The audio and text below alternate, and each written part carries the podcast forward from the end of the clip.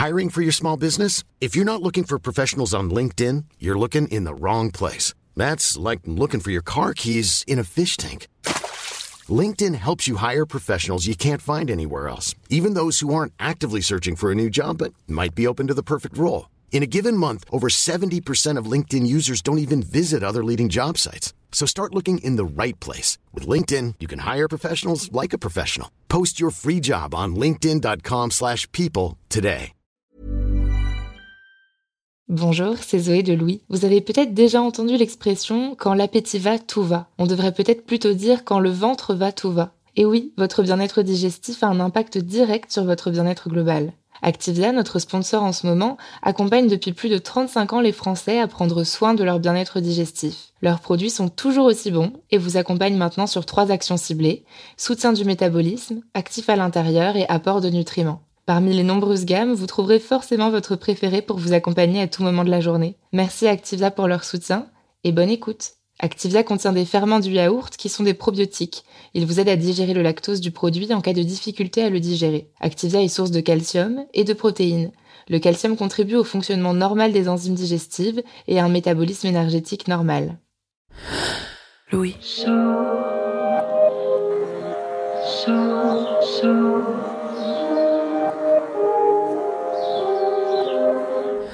Dans l'incertitude de la vie, je trouve qu'il n'y a rien de plus rassurant que de retrouver les visages de mes amis avec qui j'ai traversé un bout de vie.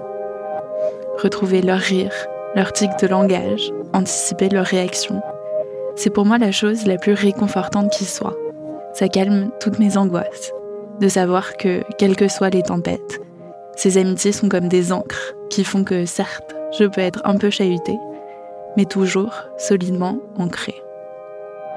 Dans Éloge de l'amour, le philosophe Alain Badiou s'interroge sur l'universalité des histoires d'amour qui nous passionnent.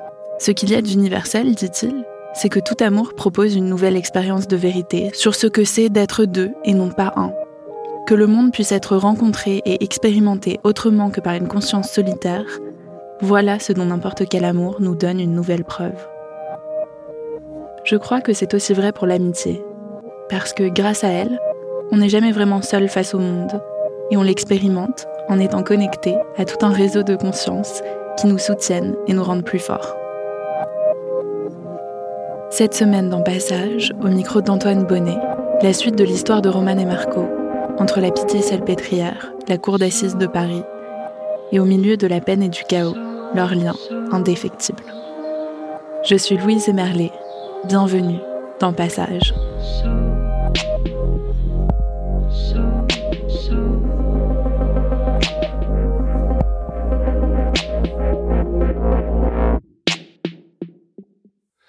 Soirée à la pitié salpêtrière, il y a eu une cellule de crise et euh, bah, je suis avec Marco, mes autres potes. On, est forcément choqués, mais euh, très bizarrement, on arrive à, rigoler et à essayer de, remonter le moral à d'autres personnes alors que nous, on est au fond du gouffre. Mais euh, c'est la force de Marco aussi d'arriver à rire dans ces moments-là. Euh, au petit matin, du coup, on, on, décide à un moment donné d'aller d'aller se coucher, ne serait-ce que une ou deux heures avant de revenir à l'hôpital. Nathan nous propose d'aller chez lui. On s'endort avec Marco euh, côte à côte, par terre, donc euh, épuisé, euh, avec du sang sur nous, et je dors une ou deux heures, et c'est la voix de Marco qui me réveille. On dort du coup dans, dans, une pièce tous ensemble et je reçois un appel tôt le matin de ma mère en fait qui décide de me passer mon grand-père au téléphone parce que je l'avais pas eu, ça faisait une éternité.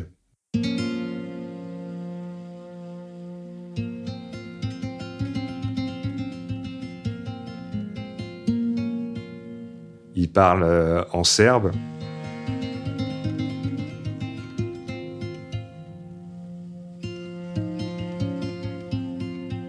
On va pas se mentir, c'est peut-être pas le bon moment en fait.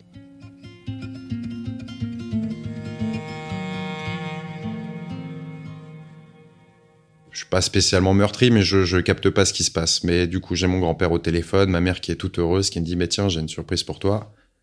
Voilà, papy. On discute ensemble. Je vais, je fais, euh, je lui fais juste les, euh, un petit coucou, un truc assez sympathique. Je lui explique, voilà, que c'est pas vraiment le moment de l'avoir au téléphone et qu'on vient de se faire tirer dessus par des gens dans un bar.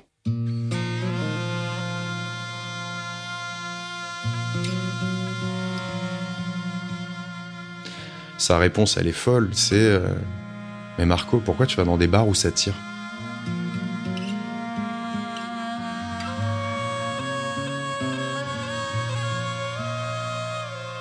Il s'embrouille avec sa mère au téléphone et voilà, c'est la belle langue serbe qui me réveille euh, le 16 novembre euh, au matin. Au final, je, me dis que cet appel, il est lunaire, déconnecté de ce qu'on vit sur le moment. Mais bon, c'est comme ça et euh, il me permet de me raccrocher à une certaine réalité.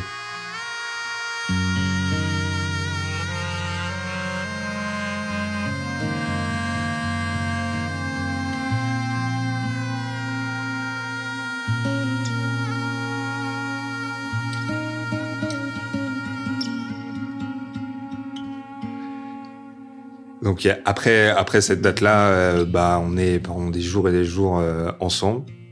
Euh, on vit chaque minute, on a vécu la même chose. L'après, c'est comme si c'était une continuité de ce qui venait de se passer. Donc on, passe du temps ensemble, on va à l'hôpital ensemble, voir les blessés, nos copines.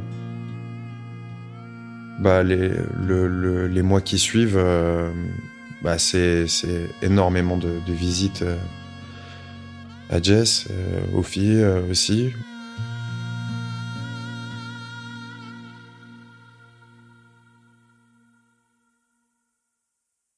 Euh, je le vois plus touché que moi parce que c'est quelqu'un qui arrive à mieux montrer ses sentiments, même si moi je suis dévasté intérieurement, j'arrive, ça n'arrive pas à sortir, et ça me fait du bien de voir Marco arriver à plus se lâcher et j'ai l'impression, quand je le vois se lâcher, que c'est aussi une partie de moi qui lâche.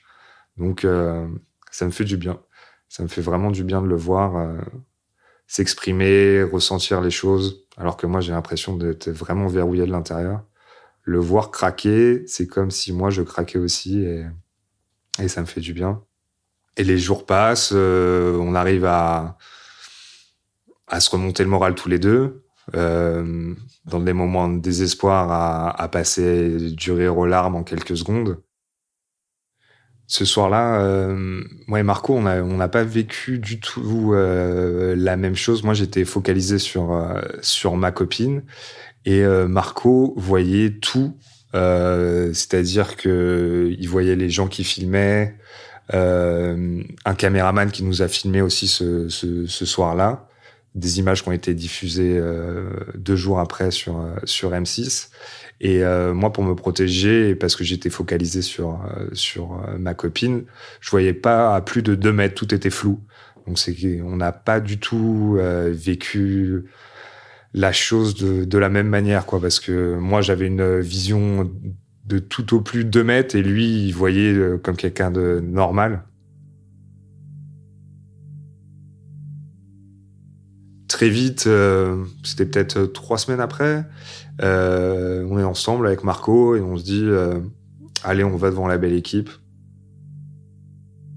On évitait absolument de passer devant pour pas que ça nous remémore des souvenirs sombres. C'était tard le soir, on avait un peu bu, un peu fumé. On se retrouve tous les deux devant. Paris est complètement endormi le rideau de, de la belle équipe est, fermé.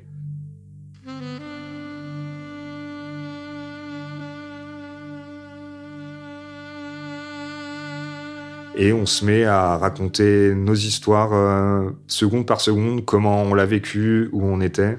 Et c'est quelque chose qui nous fait énormément de bien. En fait, on a besoin de cette vérité parce que euh, a l'impression d'être incompris. Personne n'a jamais vécu ça en France.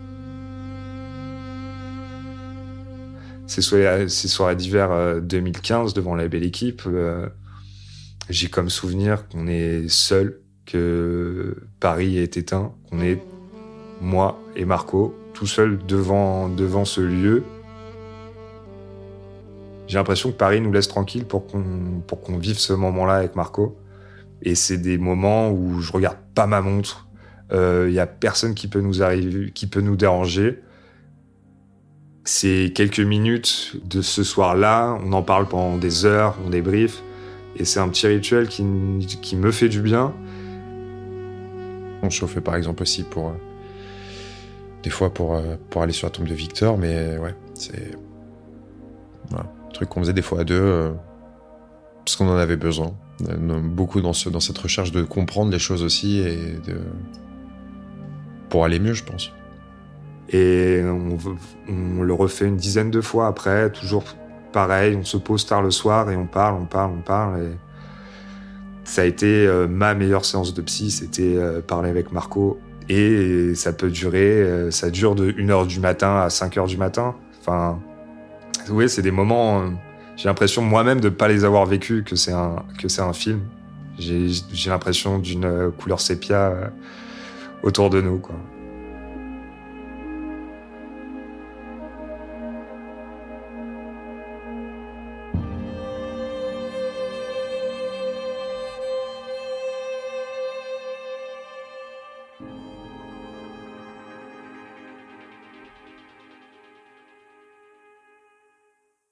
Ouais, quand on va voir des psys, il y avait un truc assez commun là à la mairie du 11e où euh, du coup c'était une cellule euh, de crise où euh, on, s'est présenté, mais là encore on était fou. On était encore dans la rigolade quand on, arrive, on voit une sorte de couloir mais tellement étroit où les chaises limite elles étaient limite elles étaient collées les chaises. Hein. Et en fait c'est que des gens qui étaient venus là par rapport au, 13 novembre et qui étaient, on voyait les têtes, Vraiment, c'était que de la tristesse sur tout le long du couloir. Et nous, on n'était pas là-dedans. On était, euh, on avait des sourires et tout, mais c'est non pas par irrespect, non pas parce qu'on est insolent, mais c'est parce qu'on était, je pense qu'on voulait pas réaliser et c'était notre manière de, nous protéger. Donc du coup, on se présente là-bas. Et euh, du coup, on se retrouve face à, moi, je suis face à deux psychologues. Pareil, euh, je vois que j'ai Nathan sur ma gauche avec face à deux psychologues. Et quand on commence à raconter nos histoires euh, communes, je sais que j'ai le souvenir de Nathan en fait qui a qui commence à faire pleurer sa psy, euh, et puis j'en vois d'autres qui commencent à pleurer. Et là on se dit mais c'est en train de craquer comme des biscottes malheureusement. Personne, nous en tant que victimes, on n'était pas prêts, mais il y avait plein de gens en tant que soignants ou soutiens qui n'étaient pas prêts de de la folie qu'on a pu vivre en fait. Rien qu'à écouter, c'est je pense que c'est dur.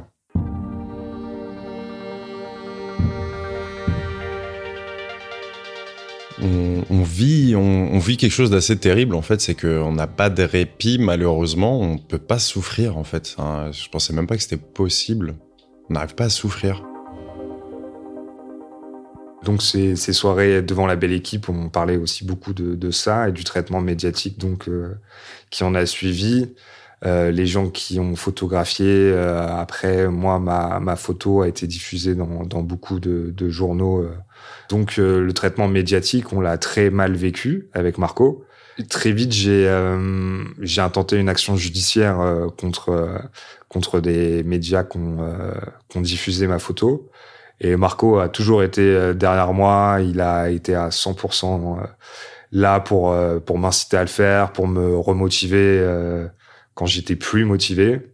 Et euh, très vite, je rencontre euh, une avocate spécialisée en droit de la presse qui me dit que euh, c'est possible euh, de faire une action.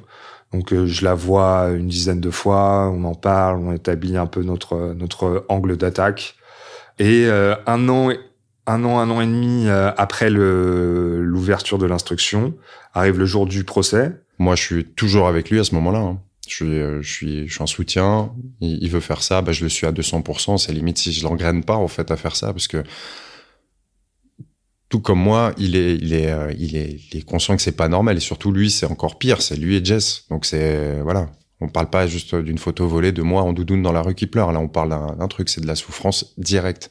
Derrière cette photo-là, il y avait énormément de tristesse et de souffrance. Et je voulais juste qu'on nous demande notre avis avant de, de publier euh, la photo où je suis euh, en détresse avec euh, des victimes blessées à mes pieds et notamment ma copine.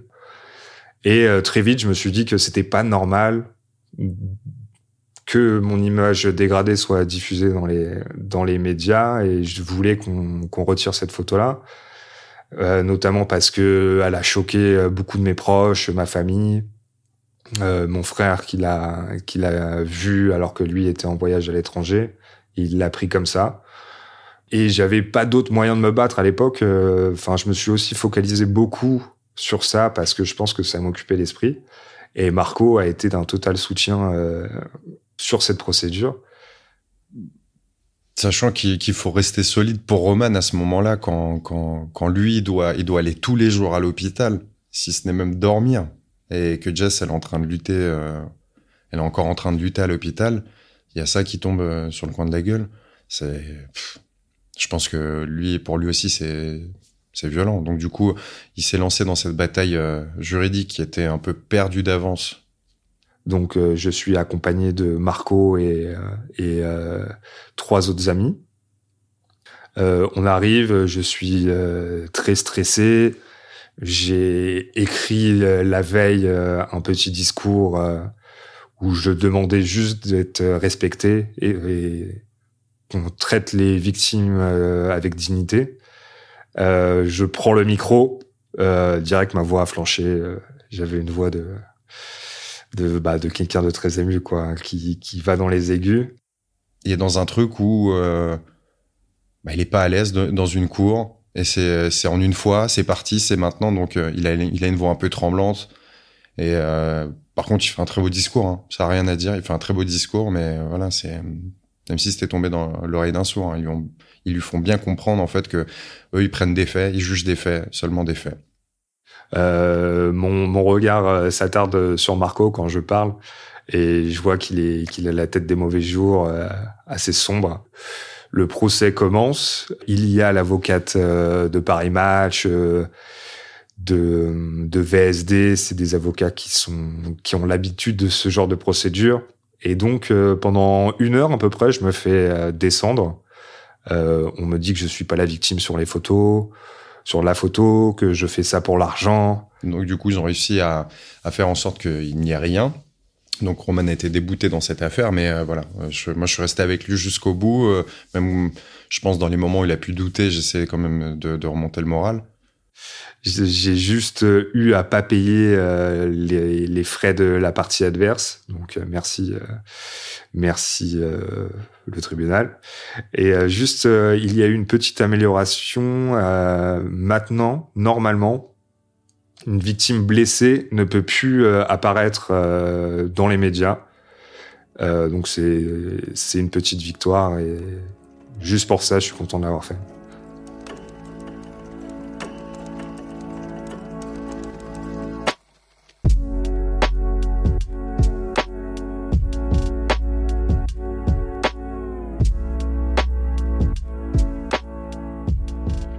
Vite aussi, je me suis inscrit dans une association de victimes pour être au courant de tout ce qui se passe au niveau de des commémorations, de, des faits judiciaires. Enfin, il y a, un tas de, problématiques quand on est victime. Et du coup, euh, bah, je suis plus au courant de, ce qui se passe, comment va se dérouler le, procès. Ça m'aide à me projeter et, à savoir exactement les tenants et les aboutissants de l'affaire. La, J'en tiens à informer Marco qui lui euh, n'a pas ces informations parce qu'il n'est pas dans une association de, victimes et il n'est pas non plus défendu par un avocat. Je crois que je reçois une lettre qui m'informe que, que, le procès va débuter, qu'on peut se présenter en tant que partie civile pour témoigner, enfin voilà. Et euh, du coup, je l'apprends, j'appelle Roman, hein, le, le lieutenant, le, le ref. Je l'appelle et du coup, on échange là-dessus, euh, voir ce qu'on va faire et tout. Et on a, on a pris ça euh, comme quelque chose de motivant. C'est-à-dire, on, va pouvoir témoigner, bah, on va, on va essayer de faire un, beau discours chacun. Chacun va faire son truc, mais il faut qu'on le fasse bien, en fait. On va, on peut pas rester que sur des faits. On va, on va parler de ce qu'on a vécu, de ce qu'on ressent.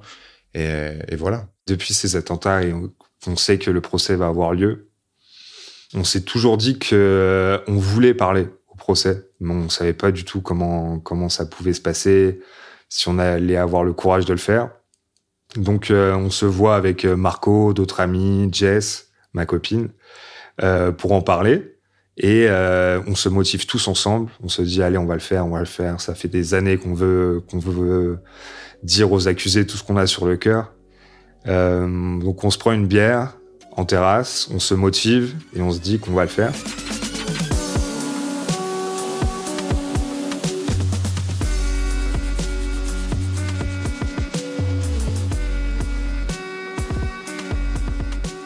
Marco est le premier témoin à être accepté au début. Donc on se dit bah tant mieux, il y en a au moins un qui va témoigner. Après très vite, on, en fait, on, a la confirmation qu'on va tous témoigner. Donc on se dit, euh, allez, vas-y, on va se mettre en mode euh, Victor Hugo, on va écrire un truc qui va marquer l'histoire. Euh, on a tout l'été pour le faire, on a tout l'été. Le thé se passe, personne n'a rien écrit, on n'a strictement rien fait, on n'y a même pas pensé. Quelques jours après l'ouverture du procès, on va au tribunal parce que c'est une journée consacrée à la belle équipe. Et c'est à ce moment-là que que l'un des accusés, Salah Abdeslam, euh, décide de prendre la parole et euh, dit des, propos que j'ai même pas envie de, de, redire. Je vais essayer de trouver un surnom là avant la fin de, de tout ça. Euh, salade, on va l'appeler Salade parce qu'il fait que mentir. Hein. Et euh, Marco et moi, comme un seul homme, on s'est levé au milieu de la salle euh, et je sais que je ne peux plus rester assis. Je reste, euh, voilà, je suis figé, je suis debout, et c'est Jess qui me calme, qui me dit, s'il te plaît, fais passer ici, voilà, reste, reste propre, digne, tu vois. Chose que je fais. Hein. Et, je respecte beaucoup les gens qui ont pris le temps d'écouter les propos de chacune, chacun des accusés, mais moi, je peux pas. C'est quelque chose qui, qui est au-delà de mes forces, en fait. Mais euh, là, j'ai vu mon frère, euh, on a eu la même, la même réaction d'énervement, et on sent que qu'on vivait la même chose intérieurement. Et euh, j'étais fier de lui aussi, que qu'il se lève euh, comme ça et qu'on se lève comme un seul homme. C'est bah c'est un pilier, hein. c'est voilà, hein, c'est mon gars, hein. c'est mon frère, c'est tout ce que tu veux, tu vois. Donc euh, pendant tout le procès, on, on, est à peu près pareil sur, je pense, sur la manière de de voir les choses et le sur l'acceptation ou non de certaines choses quand il y a eu ce moment-là, euh, on était plus motivé que jamais pour euh, transmettre aux accusés tout ce qu'on ressentait intérieurement et leur faire comprendre que tout ce qu'on a vécu. Et on était d'autant plus motivés que de leur côté, ils étaient, euh, ils étaient pas dans la compassion et ils étaient plutôt dans la confrontation. Et nous, on s'est motivés aussi pour être, je sais pas si c'est le bon la bonne chose et on l'a pas fait énormément, mais on voulait être aussi vindicatif. Ce moment-là, ça nous a marqué aussi et ça a été un petit déclic euh, pour nous motiver à être euh, saignants. Je sais que je suis, je suis un petit peu mitigé. Il y a, il y a, il y a un côté, euh, il y a un côté de haine qui ressort où je me dis il y a moyen de faire quelque chose, mais pourquoi faire? Est-ce que ça va te faire du bien? Est-ce que ça va, ça va faire tes larmes vont jamais faire le chemin inverse. Donc mon gars, ça sert à rien, mais au moins je serai là et je veux leur montrer en fait que parce qu'on n'a pas peur, en fait. Parce que sans les armes, t'es qui? T'es personne. T'es rien du tout. Euh, une semaine avant, on se retrouve dans dans l'appartement d'un copain euh, avec euh, les ébauches de nos textes. Donc, euh, on se lit ce, ces textes et là, c'est très très émouvant parce que parce que voir euh, nos proches parler de leurs sentiments, de comment ils l'ont vécu, de voir l'émotion qui se traduit dans leur voix. Euh, bah là, moi qui ai pas trop l'habitude de, de, montrer mes sentiments, moi, dès que j'ai commencé à lire mon texte, euh, je me suis effondré, mais je l'ai fait. J'ai continué à le lire. Tu remercies, on l'a fait parce que, en fait, je pense que tu te mets des œillères en disant ça va le faire, tu peux y aller comme ça, attaque en freestyle et tout, mais non ton ressenti va pas t'aider parce que tu vas prendre la mesure de la salle à un moment donné, à moins que tu sois vraiment très fort là-dedans, mais et tu vas te faire, euh, tu vas te faire submerger si t'as pas prévu de, de, dire des choses.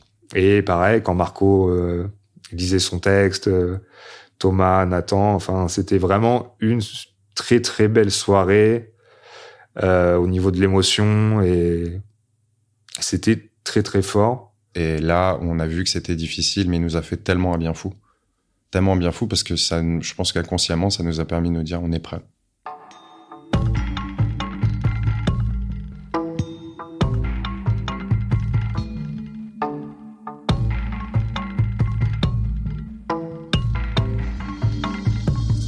Et euh, bah arrive le jour du procès. On se retrouve tous le matin devant le tribunal. Euh, les traits tirés parce que chacun a fini son texte euh, pendant la nuit, très stressé. on arrive à faire des blagues, mais c'est c'est qu'une c'est qu'une façade parce que c'est le plus l'un des jours les plus importants de notre vie et au niveau de l'émotion, il n'y a pas eu pire.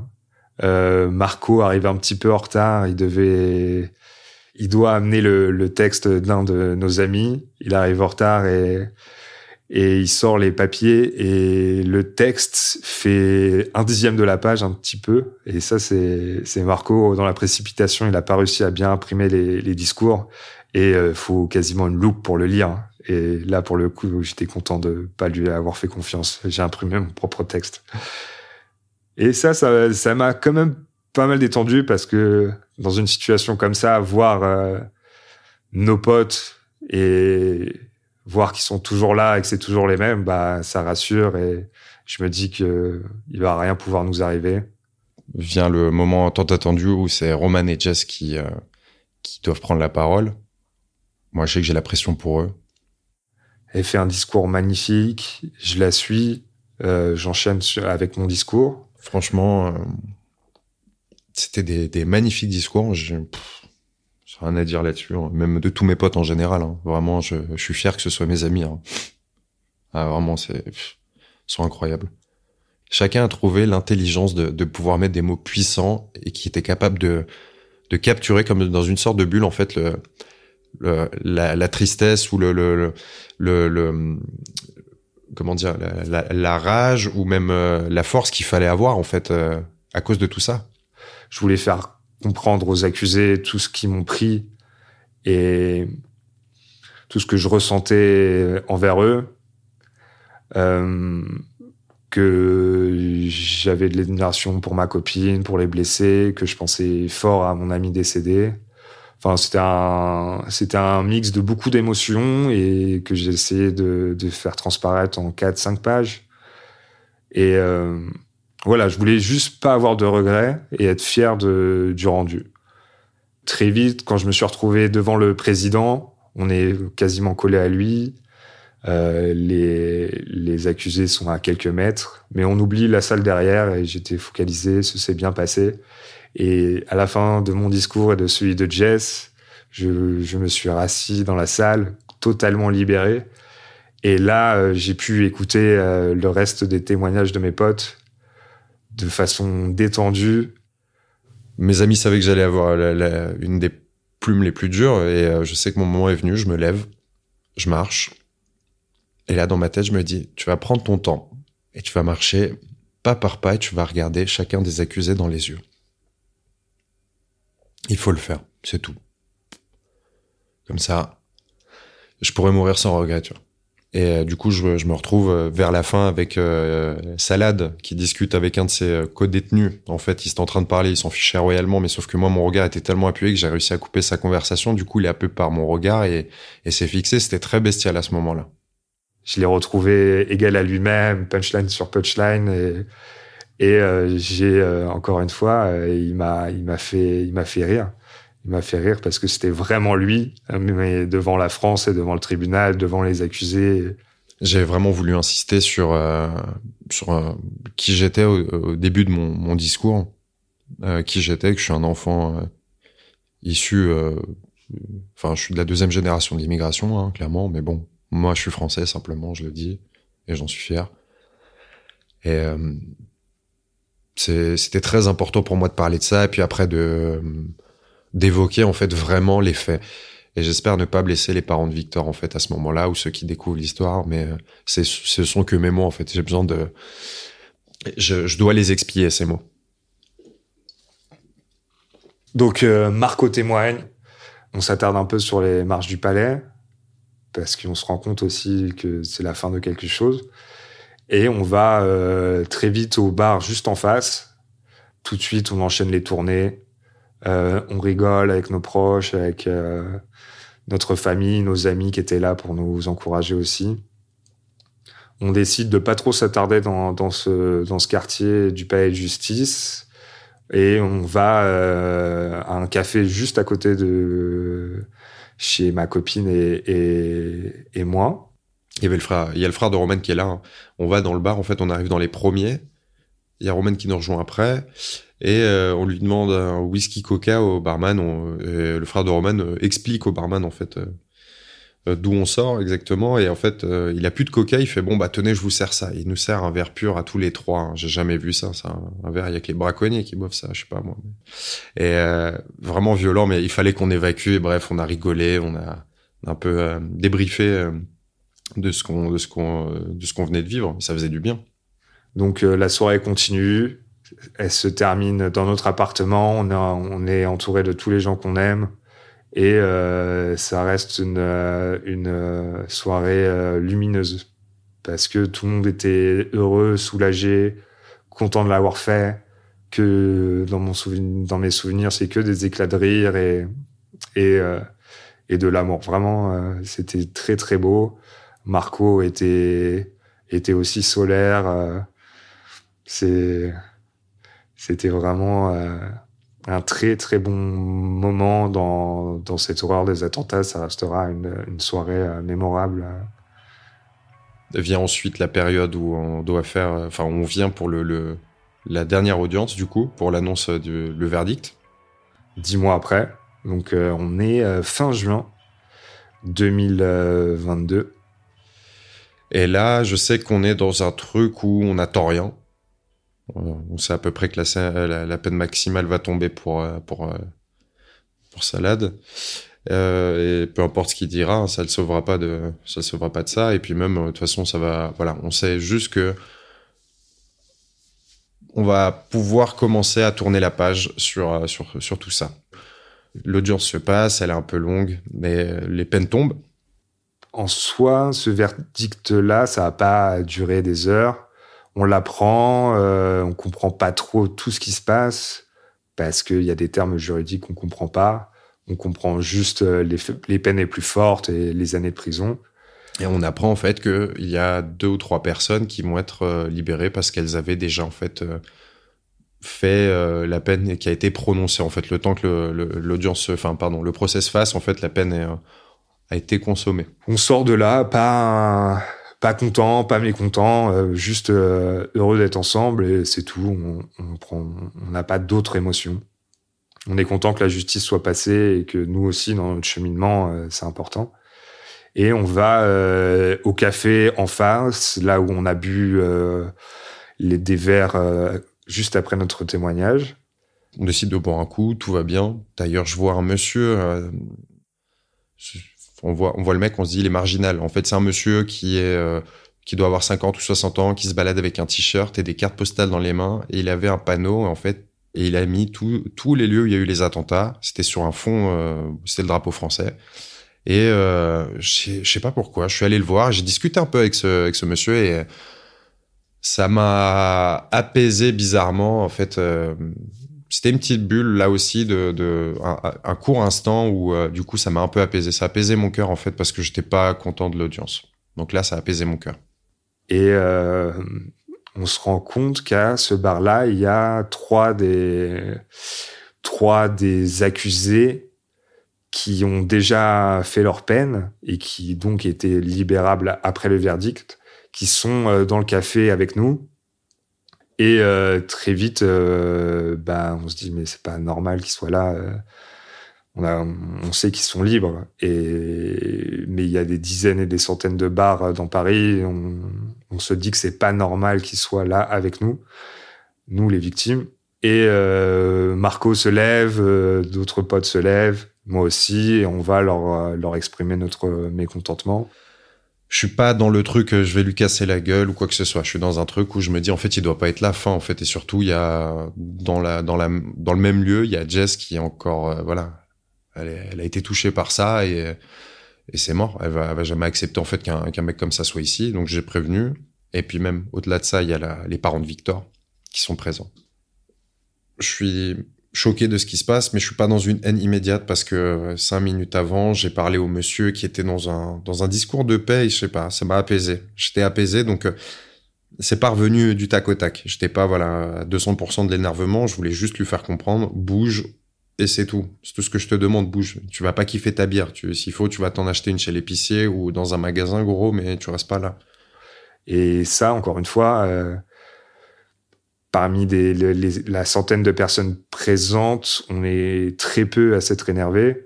Et bah, je reconnais mes potes, je reconnais Marco dans cet énervement qu'on a en, commun et de ne pas laisser passer des choses qui pour nous sont des choses de simple savoir-vivre, de juste ne pas être avec des victimes, c'est normal pour nous.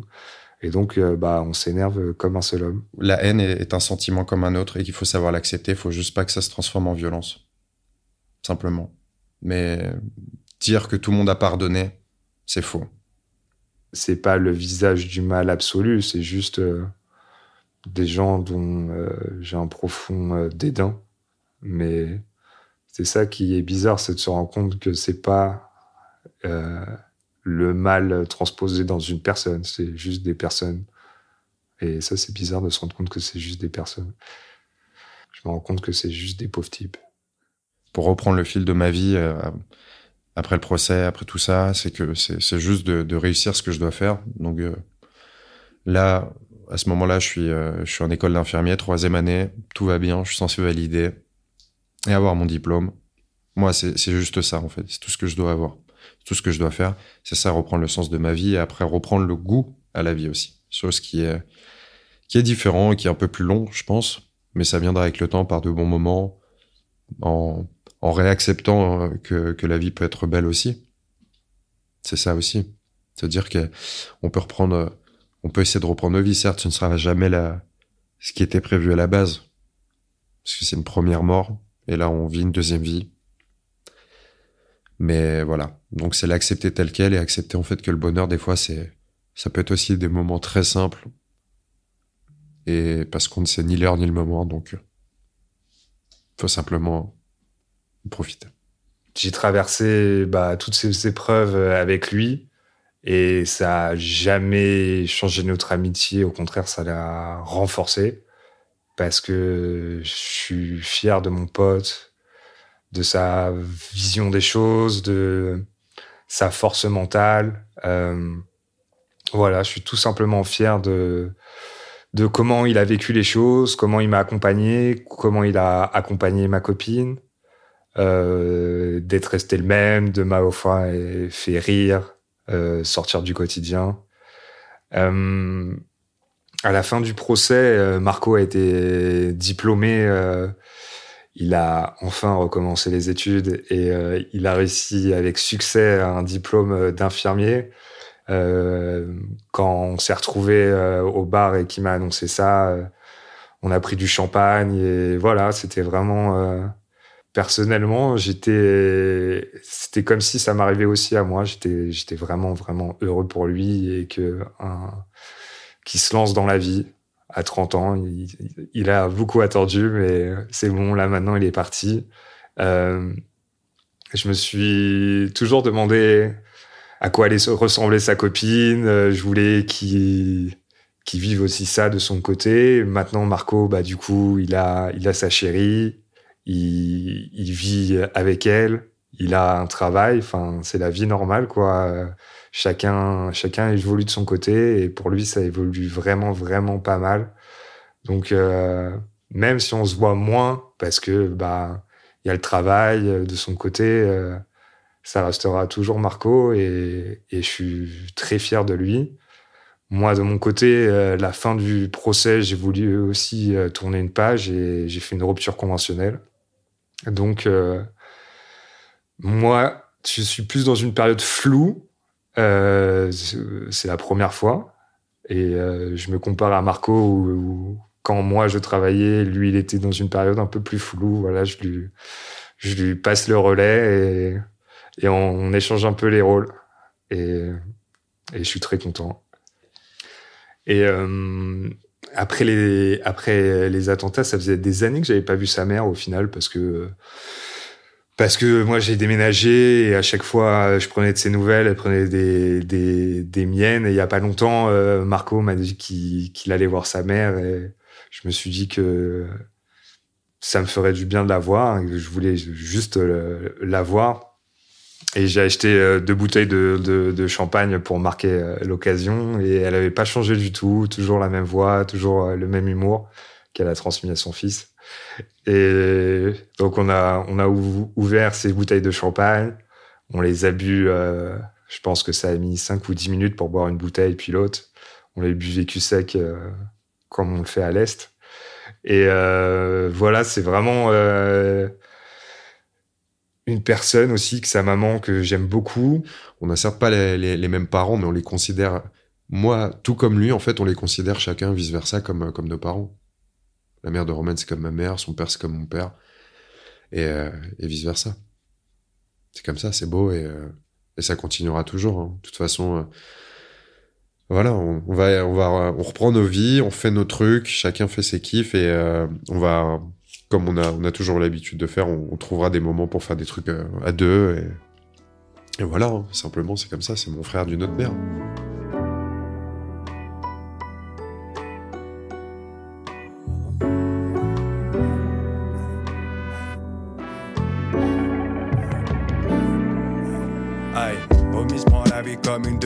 demi-UCL.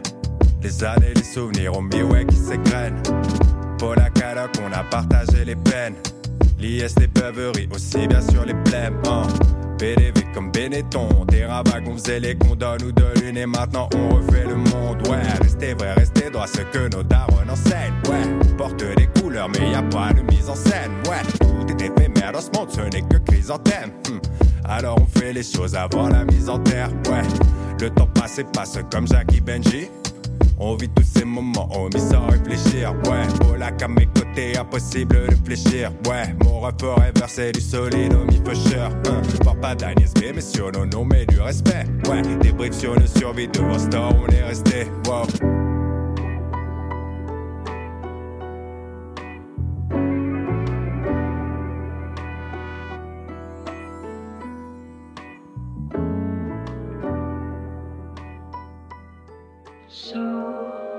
Cet épisode de Passage a été tourné, monté et réalisé par Antoine Bonnet.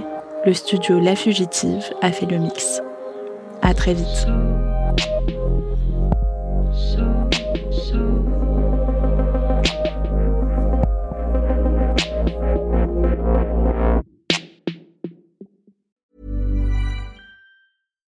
Hi, I'm Daniel, founder of Pretty Litter. Cats and cat owners deserve better than any old-fashioned litter. That's why I teamed up with scientists and veterinarians to create Pretty Litter.